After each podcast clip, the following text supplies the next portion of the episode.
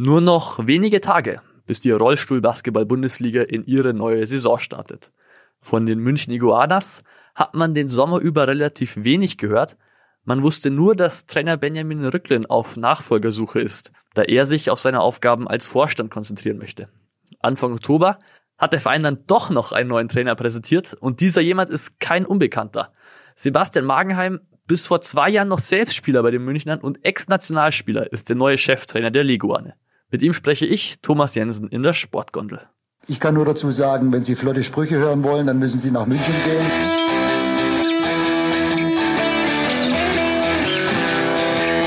Die Sportgondel.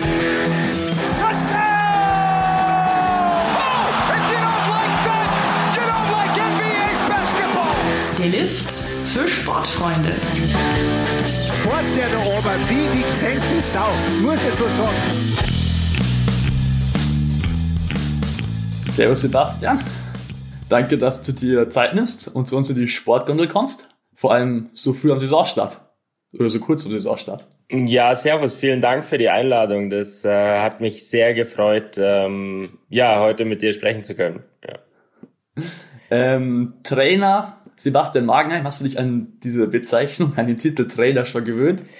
Ja, gewöhnt, äh, ja, ehrlich gesagt, ja. Ich habe sehr viel positive Rückmeldung bekommen, nachdem dieses Announcement im, im Netz äh, zu lesen war und im Endeffekt habe ich von überall Nachrichten bekommen, na, Glückwunsch und äh, Bereicherung für die Liga und ich ich persönlich habe aber Mords Respekt vor der Rolle, weil, ähm, weil das für mich auch was Neues ist und äh, ich gleich halt in der Königsklasse starte und nicht irgendwie mal in der tieferen Liga. Deswegen ähm, schauen wir mal, wie es äh, so rund um Weihnachten ist. Aber ich freue mich sehr auf das Ganze, ja.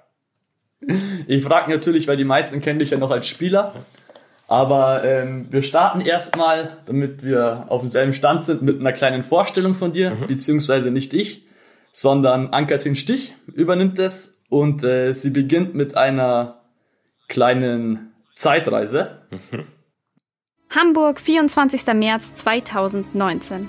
Bundesliga Playoffs Viertelfinale. Im entscheidenden dritten Spiel der Serie spielen die Iguanas gegen die Baskets Hamburg um den Einzug ins Halbfinale.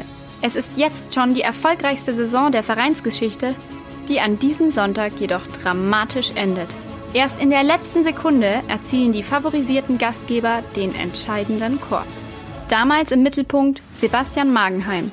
Der Kapitän war in diesem Spiel wie schon so oft zuvor Topscorer seines Teams. Die ersten zwei Bundesliga-Saisons der Leguane prägt vor allem er, zusammen mit dem Australier Kim Robbins. Robbins ist dabei eher der Freigeist zwischen Genie und Wahnsinn. Magenheim, der deutlich präsentere und lautere Spieler, ein echter aggressive Leader, in der kommenden Saison wird es allerdings leiser in der Säbener Halle. Magenheim schreit jetzt in Italien. Nach einigen Stationen in Deutschland und Jahren, in denen er stets zu den Topscorern der Liga gehörte, wagt der gebürtige Münchner nochmal den Schritt ins Ausland. In Bergamo läuft es für den Olympioniken und Medaillengewinner bei EMs und WMs eher durchwachsen. Die Corona-Pandemie beendet dieses Kapitel jedoch frühzeitig. Danach ist Schluss für den 32-Jährigen. Fokus auf den Job, sagt er noch im Frühling. Fokus zurück auf Rollstuhlbasketball heißt es im Herbst. Magenheim wird neuer Cheftrainer bei den Iguanas. Ausgerechnet der erste Spieltag kommenden Samstag gegen die Baskets Hamburg wurde nochmal nach hinten verschoben. Die Trainerkarriere startet also nicht mit einer filmreifen Revanche. Sebastian Magenheim, sehr traurig darüber? Die Frage gehe ich erstmal so weiter. Hast du dir darüber Gedanken gemacht eigentlich, dass es ausgerechnet gegen Hamburg jetzt starten würde? Ehrlich gesagt, nein. Ähm das liegt aber daran, dass ich schon ganz oft sehr wichtige Spiele entweder gewonnen oder verloren habe gegen Hamburg und ehrlich gesagt, das schon so eine Art Gewohnheit ist, weil das immer so ein direkter Konkurrent war in der Liga, ähm, mit dem man sich auseinandersetzen musste. Also egal, wo ich gespielt habe, ob es jetzt in München war oder woanders, äh, Hamburg war immer war immer da und präsent. Genau. Ja. Sonst mit der kleinen Vorstellung, äh, hast du Ergänzungen oder wirst du wo widersprechen oder magst du noch was anfügen? Nee, also habt ihr ganz gut äh, zusammengefasst. Vielen Dank äh, für den Teaser, ist wirklich, äh, wirklich gelungen. Ähm, ja, also ich muss sagen, das letzte Spiel gegen Hamburg, äh, das war natürlich schon ein äh, Schlüsselmoment meiner Karriere. So, das war war hoch emotional. Ähm, ich kann mich erinnern, als wir diese, wir haben ja die Best of Three Serie gespielt und im ersten Spiel haben wir gewonnen und dann äh, wollten schon einige feiern und ich war leider schon mal in so einer Situation äh, ein paar Jahre vorher, als ich in Frankfurt gespielt habe, haben wir ähm, gegen Landil damals das erste Spiel gewonnen und dann später auch nochmal, als ich in Thüringen gespielt habe, auch gegen Landil das erste Spiel gewonnen und die Serie dann doch leider verloren. Und deswegen war das dann so gegen Hamburg, wo ich gesagt habe, okay, äh, Piano, wir müssen äh, locker bleiben äh, und fokussiert, das ist noch nicht vorbei, die Serie dauert noch. Ja, und dann wurde es halt ganz eng und äh, ja, ihr habt es ja gesagt, im letzten, im letzten Moment haben die Hamburger die Führung geholt und dann die Serie gewonnen und das war... Ähm, war bitter, aber ich muss sagen, im Nachhinein äh, hat mich das viel stärker gemacht und ähm, da ich sowas aushalten kann und verstehe, wie man zurückkommen muss und eine Antwort liefern muss, äh, das hat mich bereichert. Natürlich hätte ich gerne das Spiel gewonnen, äh, ganz klar. Aber so und ähm, ja, in Italien, äh, das war natürlich von Corona geprägt, aber in Italien war es auch so, dass ich neben meinem Basketball auch meinen normalen Job in Deutschland hatte und immer hin und her geflogen bin. Ähm, und das halt natürlich eine Doppelbelastung war, die schwer zu stemmen war und ich gesagt habe, egal wie es jetzt läuft, Corona hin oder her, sowas kannst du nicht mehr machen. Das ist, äh, das ist zu anstrengend. Gleichzeitig war aber Italien von mir auch so ein Traum, weil ähm, ich habe schon in Spanien gespielt und in Deutschland und mit Italien wären das so die drei stärksten Ligen der Welt im Rollstuhlbasketball gewesen, wo ich mal gespielt hätte. Und diesen Traum habe ich mir erfüllt. Ähm, kann sagen, ich habe mich in allen Ligen gemessen, in denen es sich zu messen gilt. Und ähm, deswegen äh, bereue ich es jetzt nicht. Leider war Corona und ja, das ganze Setting ein bisschen schwierig dann. Aber alles in allem top zusammengefasst und äh, ja, aber Hamburg, Hamburg werden wir schon noch irgendwann spielen. Ja. ähm, vielleicht, vielleicht abschließend jetzt äh, zu deiner Spielerkarriere, bevor wir jetzt zu, über die Zukunft sprechen und den Trainerjob. Mhm. Du hattest ja nicht nur eine Vereinskarriere hinter dir, auch Nationalmannschaft warst du äh, unterwegs, hast Medaillen geholt. Was sind jetzt rückblickend so die ersten Highlights, die dir einfallen, wenn du deine Spielerkarriere nochmal Revue passieren lässt? Ja, also in der Nationalmannschaft ist das Größte, was man machen kann, äh, Paralympics. Also das ohne Frage bei weitem bei weitem äh, das Größte, was man machen kann, ähm, Olympia oder Paralympics. Also das ist da, da kriege ich jetzt auch Gänsehaut, wenn ich mich daran zurückerinnere. Und, ähm, du warst 2008 und zu... Nein, ich war 2012 in London und 2016 mhm. in Rio. Okay.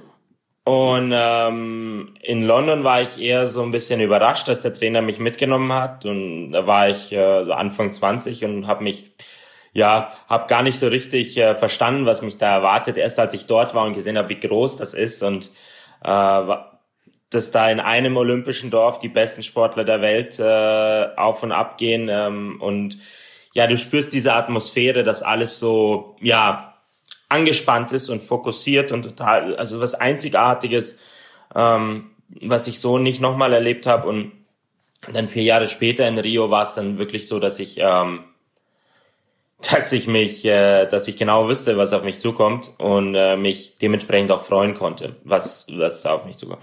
Wir haben da leider keine Medaille gewonnen, ähm, aber so im Nachhinein verstehe ich den Spruch, den man immer so sagt, der olympische Gedanke, dabei sein ist alles. Ähm, da nimmt man so viel mit an, an Spirit, an Atmosphäre, an Einstellung, dass ähm, ja, das ist das ist unbeschreiblich und das wäre bei weitem das Größte, was ich so erlebt habe mit der Nationalmannschaft. Ja hinter deiner Schulter hängt ein Bild von einem Stadion. Ist das ein Olympiastadion? Ja, das, das, ist oder? das Maracanã. Ja. Oh.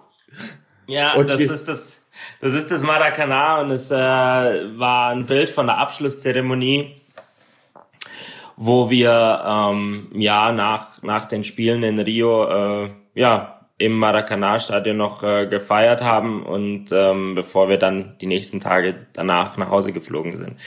Ähm, ja, hängt bei mir mit einem großen, ja, über der Couch, ist ein, immer wieder ein toller Moment, da hinzuschauen, ja. Ich glaub's, ey. So. Allein jetzt durch die Kamera ist es schon cool für mich, ja. das Bild zu. Ich bekomme fast selber ein bisschen Gänsehaut jetzt von meiner Erzählung. Ja. Okay, ähm, Spieler, äh, Spielerkarriere ist aber vorbei. Im Frühling hast du ein Interview gegeben, wo du gemeint hast, äh, du konzentrierst dich jetzt auf deinen Job hauptberuflich. Ja. Bist du, ich glaube, du arbeitest in, in Augsburg. Genau. Genau. Ähm, da hat sich's eigentlich nicht so angehört. Äh, Klar, auch wenn du es nicht ausgeschlossen hast, aber da hat sich's nicht so angehört, als ob wir dich sehr bald wiedersehen in der, in der Bundesliga. Wie ist dann die Entscheidung gefallen, Iguanas Cheftrainer zu werden? Ja. Also, ähm, wie ist das gefallen? Ich habe äh, jetzt in der Offseason die ein, zwei, drei Angebote gehabt äh, in Deutschland und außerhalb Deutschlands und ähm, habe dann aber eigentlich alles abgelehnt und habe gesagt, also ich habe jetzt äh, einen Vollzeitjob, äh, der mich äh, sehr befriedigt und äh, dem will ich nachgehen und ähm, irgendwie in dem Zuge äh, will ich auch mal sagen, dass mir das unglaublich wichtig ist, auch an jüngere Spieler mal weiterzuleiten. Ähm, wir sind im Rollstuhlbasketball, das ist keine, leider keine Fußball-Bundesliga, wo Millionen Gehälter fließen. Und man muss halt einfach nach der oder während der Sportlerzeit am besten schon schauen, wie man mal nach der, die Karriere nach der Karriere vorbereitet. Und das habe ich gemacht und ähm, bin jetzt in dem, was ich mache, total glücklich und habe eben in dem Interview gesagt, ich sehe mich jetzt auch nicht mehr irgendwo da ähm, ein, zweimal am Tag äh, trainieren, damit ich da auf einem hohen Level in der Bundesliga mitmachen kann. Und ähm, ja, und so war das auch. Dann habe ich alles abgelehnt und der Benny Ricklin, äh, unser ehemaliger Trainer, mit früher mein Teamkollege, privater Freund, äh, alles, äh, was so dazukommt, äh, hat mich angerufen und hat gesagt, ja, wie schaut's aus? Dann habe ich schon abgelehnt, habe gesagt, nee, also ich spiele jetzt nicht mehr und das geht nicht mehr und so. Und dann hat er gesagt, nee, nee, nicht spielen, äh, coachen. Und in dem Moment, als er mich gefragt hat, habe ich mich zum ersten Mal damit beschäftigt, dass ich Coach sein könnte. Zuvor überhaupt nicht. Und ähm, ja, das war das war eigentlich ganz spannend. Und dann habe ich zu ihm gesagt, äh, ja, wie kommst du denn darauf und so weiter. Und dann ist er ähm, ja auf ein paar Details eingegangen, wo er gesagt hat, er könnte sich das gut vorstellen, weil als ich als Kapitän da war, hat das schon geholfen. Und irgendwie von dieser Rolle Kapitän zum zum Trainer ist es schon ein Zwischenschritt, sagen wir mal so. Es ist nochmal was anderes, aber es ist ein Zwischenschritt. Und ich war jetzt in mehreren Teams Kapitän und das lief ganz gut. Und ähm, ja, dann hatten wir uns noch ein bisschen intensiver darum, äh, darüber unterhalten. Habe dann mit meinem alten Team gesprochen. Da sind jetzt mittlerweile ein paar neue Leute auch dabei, die wirklich gut sind. Aber ähm, ja, und die fanden das auch alle gut. Und ähm, ja, so ist es gekommen. Jetzt bin ich hier. Okay, das hätte ich nämlich äh, gefragt. Das heißt, es war keine für, fürs Team keine Überraschung, sondern ihr habt da ganz äh, entspannt quasi geredet, ob sie, wie die sich das vorstellen und Ja, Wie- also das ist das ist meine Art. Ich äh, habe mit Benny gesprochen, der Benny hat gesagt, ja, ich habe mit dem Team gesprochen, die sagen, das passt.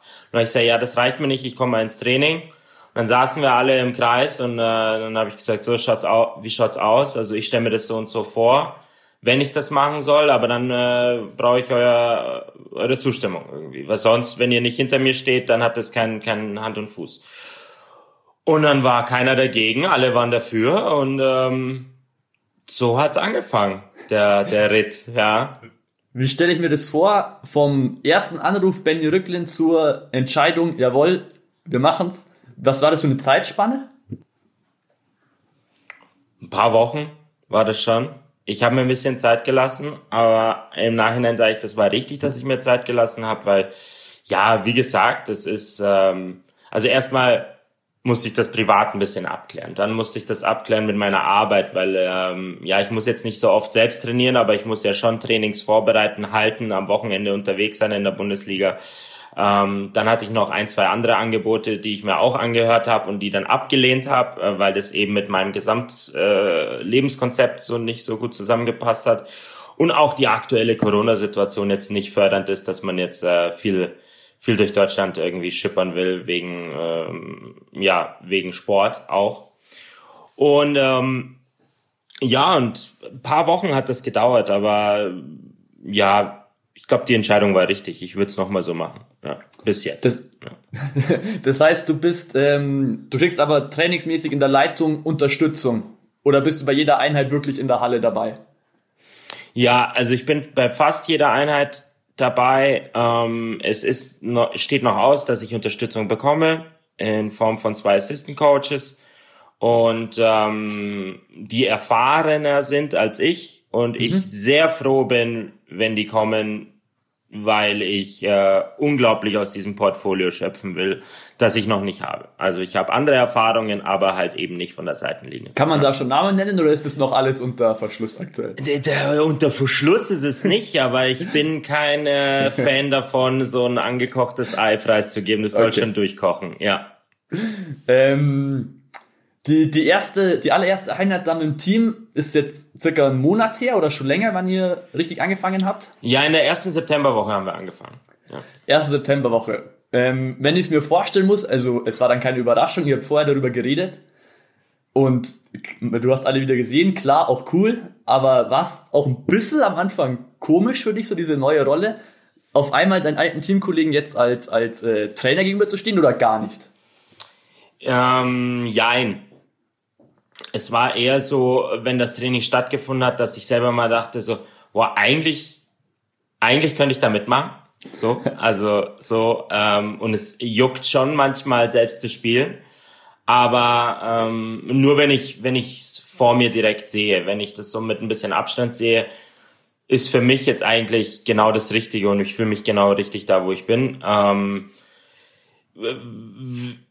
der Abstand mit Italien war gut zur Mannschaft, damit ich diese neue Rolle einnehmen kann. Ich glaube, fließend vom Spieler zum Trainer in der gleichen Mannschaft wäre komplizierter geworden. Der Abstand hat gut getan. Diesbezüglich, ja. Okay, verstehe. Ähm, und jetzt, jetzt bist du ein paar, ein paar Wochen ja schon drin. Benny, wir haben ja mit Benny im, im Mai gesprochen, dass er sagt, er sucht einen neuen Trainer, jemand, der neue Impulse bringt, neuen Schwung. Ja. Wie siehst du dich oder was ist denn so deine Philosophie in Anführungszeichen? Welchen neuen Schwung, welche Impulse willst du denn konkret setzen? Ja, also ähm, das tatsächlich, das hat der Benny mir auch gesagt, wir brauchen frischen Wind und ähm, ja, es ist so ein bisschen eingefahren, festgefahren, wir brauchen neue Ideen und das war auch so mit sein Hauptargument, wieso ich Trainer werden soll. Und ähm, was ich versuche, ist im Endeffekt jedem aufzuzeigen, dass er Kompetenzen hat, ob er sich deren bewusst ist oder nicht, ähm, versuche ich dann herauszukristallisieren und zu sagen, das ist dein Portfolio an äh, Basketballwaffen, die du hast, die du kennst. Und das ist ein Portfolio äh, Basketballwaffen, die du nicht kennst und die du aber hast. Und ähm, daran arbeiten wir. Ich habe äh, jedem jedem Spieler ganz klar, also das ist auch so meine Philosophie, alles transparent. Jeder soll alles äh, wissen. Alle sollen auf einer Wellenlänge sein. Ähm, und ja, und auf der anderen Seite ist es jetzt so, dass ich gesagt habe, von, von individuellen Zielen zu Teamzielen gibt's alles. Und Teamziele und individuelle Ziele von jedem einzelnen Sportler sind aufeinander an, abgestimmt und angepasst. Und ähm, ja, und jetzt äh, schauen wir mal, wie das funktioniert in der Saison. Also ich versuche detailliert, aber auch im Team zu arbeiten. So. Gibt es äh, Situationen, du hast angesprochen, das ist eine andere Rolle, aber der Übergang vom Kapitän zum Coach ist auch so ein bisschen logisch, kann man sagen, oder wenn es schon gut läuft. Gibt es manchmal Situationen, wo du aufpassen musst, dass jetzt nicht der Kapitän rauskommt, sondern wo er als Trainer irgendwie, wo du umsichtiger agieren musst?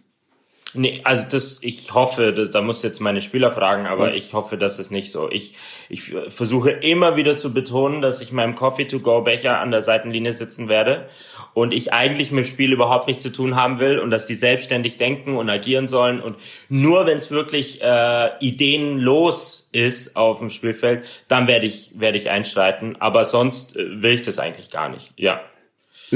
Ich habe übrigens mit, mit äh, einem Spieler gesprochen, mit dem, äh, Kim im Vorhinein, Kim Robbins, mit dem du ja, ja so das Duo, sage ich mal, warst. Ihr habt ja die Mannschaft mehr oder weniger geführt damals.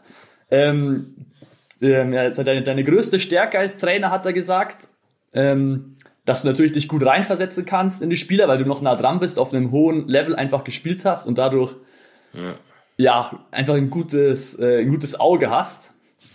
Deine größte Schwäche oder das Anstrengendste an dir, hat er gesagt, ähm, dass du richtig gut drin bist, äh, die Mannschaft zu bestrafen, wenn sie mal was nicht so gut machen im, im Training. ähm, Willst du dich verteidigen oder wie genau bestraf, bestrafst du die Leute? Nee, ich, äh, ich sehe das eher gesagt als Vorteil. Also ich glaube, dass der Kim erkannt hat, dass es eine Strafe ist, hängt ja auch damit zusammen, dass er erkannt hat, dass was nicht so richtig lief. Sonst hätte er einfach nur gesagt, der, der neue Coach ist unfair. Ja. Deswegen habe ich dazu nichts hinzuzufügen. Ja. Aber sehen die Strafen dann aus, ähm, also Runden um, um den Court rollen richtig schnell, so richtig militärisch oder wie bist du da nee. angelegt? Nein, nein. Ich versuche das, ich versuche jedes Training in drei verschiedene Arten aufzuteilen. Irgendwelche Übungen, die mit dem Ball zu tun haben, mit dem Ballhandling. Systemisch, um das Spiel verstehen zu bekommen. Und das dritte ist natürlich Fitness. Du musst beim Sport von A nach B kommen, möglichst schnell, ja. Und ähm, und das soll eine Symbiose ergeben. Und wenn das aber nicht gegeben ist, und das ist mein Konzept, dann habe ich halt was dagegen und dann werde ich es auch kundtun. So. Und beim ersten, zweiten Mal freundlich, aber beim dritten Mal adressiere ich es halt ganz spezifisch und ich glaube, ich kann manchmal schon ganz gut in die, äh, in die Wunde langen. Aber ich glaube, ich bin nie unfair und ich bin nie cholerisch oder sowas, sondern ich sage, äh, so und so schaut's aus und wir scheitern wegen dem, dass du äh, beratungsresistent bist. So. Und ich muss sagen, bis jetzt ist keiner beratungsresistent. Also es ist super für meinerseits. Aber manchmal muss man halt auf, auf die Finger klopfen. Ja. Ähm, ein Großteil der Mannschaft, wir haben es ja schon besprochen, kanntest du ja oder kennst du der Kern? Also Laura Fürst, Kim Robbins, Florian Mach und Gabriel Robel. Die vier kann man eigentlich sagen. Der Kern ist ja zusammengeblieben seit deiner Zeit. Ähm, sonst jetzt, wo inzwischen hast du den gesamten Kader kennengelernt. Was ist dein, dein Eindruck vor den ersten Wochen? Auf welchem Stand sind die Liguane zwei Wochen vor Saisonstart? Naja, all, gemischte Gefühle. Natürlich hat diese Corona-Pause jetzt äh, schon ihr eigenes hinzugefügt. Also das ist das ist ein bisschen schwierig. Ja, man muss wieder reinkommen, man muss sich finden. Auch es ist ein Mannschaftssport, man muss neu neu äh, sich entdecken, auch in neuen Rollen. Ich vergebe auch neue Rollen.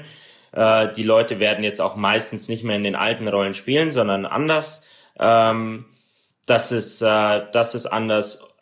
Insgesamt ist es aber so, dass die Neuen, die reinkommen, die bringen frischen Wind rein, die drücken von unten die machen den älteren, den etablierten Spielern, die du gerade genannt hast, äh, ein bisschen Druck.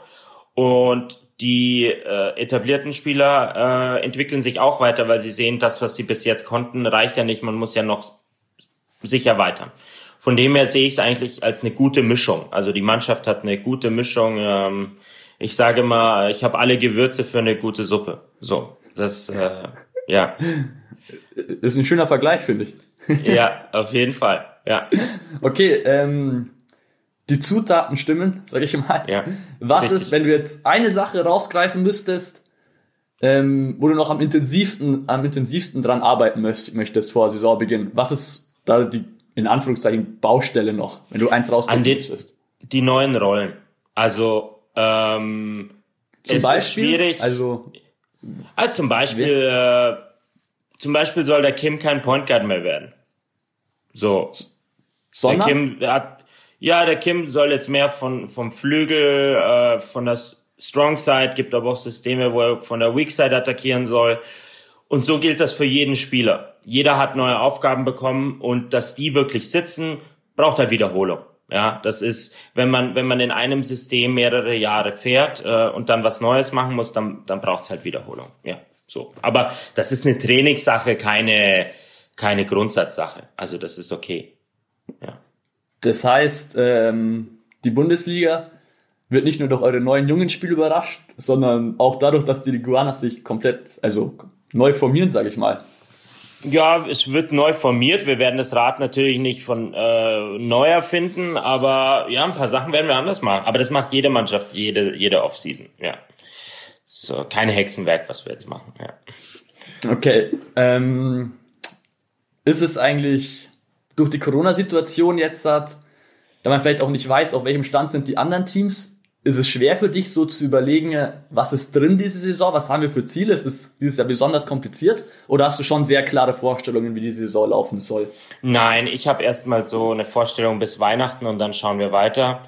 Es ist gerade mit Corona total schwierig. Dürfen wir jetzt spielen? Kommt ein Lockdown? Kommt kein Lockdown?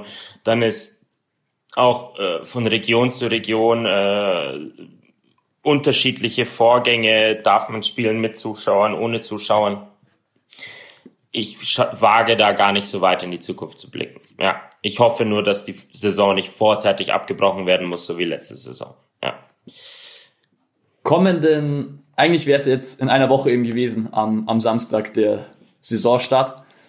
Ähm, das war dann, glaube ich, von beiden Vereinen äh, nochmal nach hinten verschoben, glaube ich, aus, aus einfach aus Sicherheitsgründen. Korrekt, ähm, ja. Wenn es dann zwei Wochen später startet, sagt ihr oder wie fühlst du das? Denkst du, solange es geht, ziehen wir es auf jeden Fall durch, solange man darf gesetzlich? Oder ist auch so im Hinterkopf so ein bisschen die Frage, ob es überhaupt so sinnvoll ist, das jetzt durchzupressen, in Anführungszeichen? Weißt du, ich meine? Ja, beides. Also natürlich vertrauen wir den äh, behördlichen äh, Vorgaben, die sind ja äh, wissenschaftlich fundiert.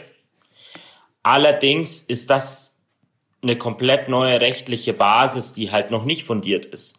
Und da ist selbstständig Denken durchaus gewünscht. Ja, also wir haben so ein Beispiel. Ähm, unser Neuzugang, der Tim, sagt äh, zum Beispiel, er, er, er hat noch so eine Kinderbasketballgruppe in Freising, nahe bei München, äh, die er noch coacht.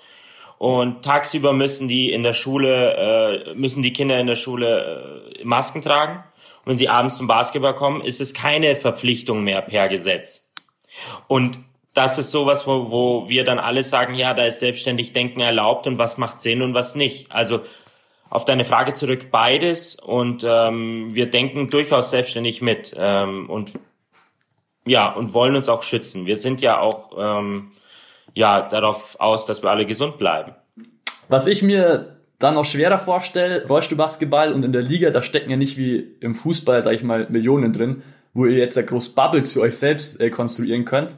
Ähm, inwieweit ist da von der Liga ein ausgearbeitetes Hygienekonzept, wo jeder Fall abgedeckt ist jetzt hat? Und inwieweit ist es wirklich Eigenverantwortung von jedem Spieler, sich selbst zu testen vielleicht oder sich zurückzunehmen? Es gibt da schon ein System wirklich, wie was ablaufen wird? Ja, also es gibt ein Konzept, ähm, das für die Bundesliga einheitlich gilt. Jedoch gibt es halt behördlich regional verschiedene Vorgaben und die stechen natürlich jedes Hygienekonzept äh, einer RBBL oder eines Sportverbandes. Ähm, und deswegen haben wir sowas, aber dadurch, dass die aktuelle Situation so unvorhersehbar ist, ähm, ja, können wir gar nicht so richtig sagen, wie es jetzt weitergeht. Also wir sind alle gewillt zu spielen. Wir wollen alle wieder loslegen. Äh, es fehlt auch äh, dieser Sport in unserem Leben, jedoch äh, nicht um jeden Preis. Ja, also vor allem, wenn wir sehen, ähm, wie in den letzten Tagen diese Corona-Zahlen hochgehen, ähm, das ist ein bisschen schwierig. Hinzu kommt aber auch, du fährst zum Beispiel nach Hannover, äh, hast vielleicht eine Woche vorher das Hotel gebucht. Im Moment haben alle Hotels so eine Policy, dass sie keine, keine Stornierung äh, akzeptieren.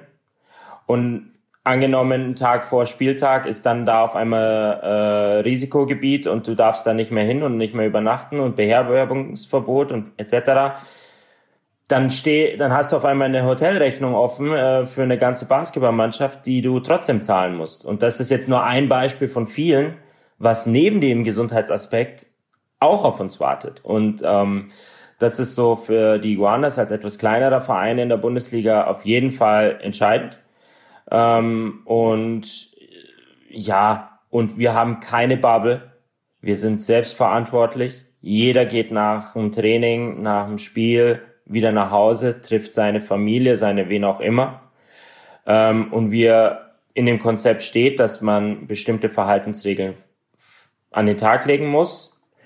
Und ähm, das machen wir aber auch, wir als Iguanas jetzt auch schon selber. Wir haben uns mit sowas schon äh, im September, am Anfang vom September, als ich angefangen habe, auseinandergesetzt, wie wir das machen wollen.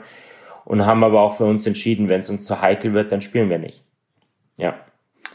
Gut, dann ja, muss man in gewisser Weise ja, sich eh anpassen. Nicht nur im Rollstuhlbasketball, sondern die Situation eh. Genau. Ähm, lassen wir Corona mal zur Seite. Wieder zum Sportlichen zum Abschluss. Ähm, Ja. Angenommen, es haut alles hin einigermaßen. Du hast gesagt, du denkst jetzt bis Weihnachten. Erzähl mal, wann ist es für dich 23. Dezember? Wann gehst du richtig happy in die Weihnachtspause? Was ist dein Wunschszenario? Mein Wunschszenario wäre, dass wir spielen dürfen und können. Das mal vorgegeben. Und jetzt angenommen, wir fangen jetzt äh, am 31.10. an zu spielen, dass wir bis Weihnachten drei bis vier Spiele gewinnen. Dann äh, wäre ich super happy. Ja. Dann würde ich sagen, schauen wir mal, drücken wir auf jeden Fall die Daumen. Ähm, ein Ja. Thema noch zum Abschluss. Nach deiner Zeit in Italien in, in dem Rollt-Interview hast du gesagt, äh, was du an der italienischen Liga sehr cool fandest, dass es viel enger ist und ähm, unvorhersehbarer im Vergleich zu Deutschland, wo wir ja eine Ja. Zweiklassengesellschaft haben, kann man fast sagen. Ähm, woran glaubst du liegt es und wenn du mal so ein bisschen in die Zukunft philosophierst, wie könnten wir das, wie könnte sich das ändern für die Liga? Schwierige Frage. Ähm, ich glaube, das muss man ein bisschen differenzieren. Ähm, in Deutschland haben natürlich so Vereine, die ganz oben mitspielen, wie Lahn Dill und Thüringen, ähm, bessere finanzielle Strukturen als die anderen Vereine. Das hilft natürlich von, äh, von ausländischen Spielern einzukaufen bis über bessere Halle, Hallenzeiten, äh, angenehmere Reisen zu Auswärtsspieltagen, ähm, mehr, mehr Unterstützung durch Assistenztrainer, äh, Fitnesstrainer, Videoanalysen etc. Das sind überall hier und da Kleinigkeiten, die am Ende viel ausmachen. So. Ähm, abseits davon ist es aber auch, dass wir in, in Deutschland nicht diese Verbandsförderung und einheitliche Verbandsförderung bekommen wie die Italiener. Also da wird ähm, in Italien wird schon sehr vom, vom Verein, äh, vom Verband darauf geachtet, dass die Vereine ungefähr sich immer gleich stark entwickeln können. Ich vergleiche das mal mit der Formel 1. Da, da wird ja auch immer das Reglement angepasst, wenn ein Team zwei, drei Jahre in Folge unglaublich stark war. Also da, da, da das ist jetzt im Endeffekt ähm, immer, wenn, wenn ein Team zu dominant wird, werden die Regeln angepasst. So. Und ähm, das da werden jetzt nicht die Basketballregeln geändert, aber da kommt jetzt zum Beispiel so eine Regel wie, ähm, es müssen immer zwei italienische Staatsbürger auf dem Spielfeld stehen. Und ähm, dadurch wollen sie einerseits die eigenen italienischen Spieler fördern, damit die auch für die Nationalmannschaft dann fit sind und spielen Spielpraxis haben und nicht nur auf der Bank sitzen, weil da Ausländer spielen, die irgendwo eingekauft sind und besser sind. Ähm, auf der anderen Seite funktioniert es aber auch nicht so gut, finde ich, weil der Sport lebt davon, dass die Besten spielen. Und das zwickt sich so ein bisschen selbst das Konzept. Ähm, ich verstehe den Hintergedanken, aber so ist es. Das Zweite, was sie machen, sie sagen, äh, nicht behinderte Spieler dürfen mitspielen, allerdings mit fünf Punkten, nicht mit viereinhalb. Und wenn das auch nicht funktioniert, dann sagen sie, die Fünf-Punkte-Spieler dürfen gar nicht mehr mitspielen. Das ist jetzt zum Beispiel passiert, als ich die Saison nach Italien gewechselt bin. Also wir hatten dann ganz tollen Spieler, den Andrea. Und der Andrea äh, durfte dann nicht mehr spielen, nur noch zweite Liga, nicht mehr erste Liga, weil weil das Gesetz geändert, also nicht das Gesetz, sondern äh, die die Vorgabe vom Verband geändert wurde. Und ähm, ja, da, da sage ich, die sind so ein bisschen individueller unterwegs, deswegen ist ähm, ist es enger in der italienischen Liga, ja. Okay, das heißt, ähm, unabhängig jetzt von welche Maßnahmen wirklich Sinn machen und welche vielleicht nicht, aber würdest du dir da in Deutschland mehr Flexibilität wünschen, dass auch mehr in die Richtung gedacht, gedacht wird oder? Ähm, ja, also natürlich, flexi ich find, bin ein großer Fan von Flexibilität, was nicht heißt äh, locker an die Sache herangehen, sondern einfach mit einem offenen Gedankengang. Und kein, ähm, da, das, da habe ich auch gesehen, dass die Italiener deutlich flexibler sind. Einfach, okay, funktioniert nicht, wir ändern das. Okay, das Neue funktioniert auch nicht, okay, wir ändern es wieder zurück. Und äh, in, in Deutschland haben wir sehr diese Sündenbock-Mentalität, wenn irgendeiner, äh, wir brauchen einen Verantwortlichen, der es nicht gerissen hat und dann äh, können wir es aber auch nicht mehr zurückändern. So, das ist so generell, was ich so sehe in dieser deutschen äh, Organisationskultur. Aber Flexibilität würde uns nicht schaden, auf gar keinen Fall. Neue Regeln, ähm, um einfach den Sport auch attraktiver zu machen. Warum denn nicht? Ja. Gut, dann danke auf jeden Fall jetzt auch noch zum Abschluss für dieses kleine philosophische Gespräch. ähm, viel Erfolg dann auf jeden Fall am für euch zweiten Spieltag, der dann für euch der erste Spieltag ist, gegen, jetzt heißt gerade nicht im Kopf, gegen wen geht's? Ich glaube gegen Raden. Ihr müsst jetzt auch auswärts. nochmal schauen. Ich ja. glaube auswärts Raden. Dann ja. auf jeden Fall viel Erfolg. Und ähm, ja. wir werden uns eh noch hören über die Saison. Ja, vielen Dank. Äh, war sehr angenehm, mal wieder mit dir zu sprechen. Ja. Ciao, Sebastian. Ja, ciao. Die Sportgondel. Hinblick, Hinblick. Egal, immer ein Hinblick auf was? Was soll das? Was wollen wir hinblicken? Auch ein Hinblick auf dieses Interview.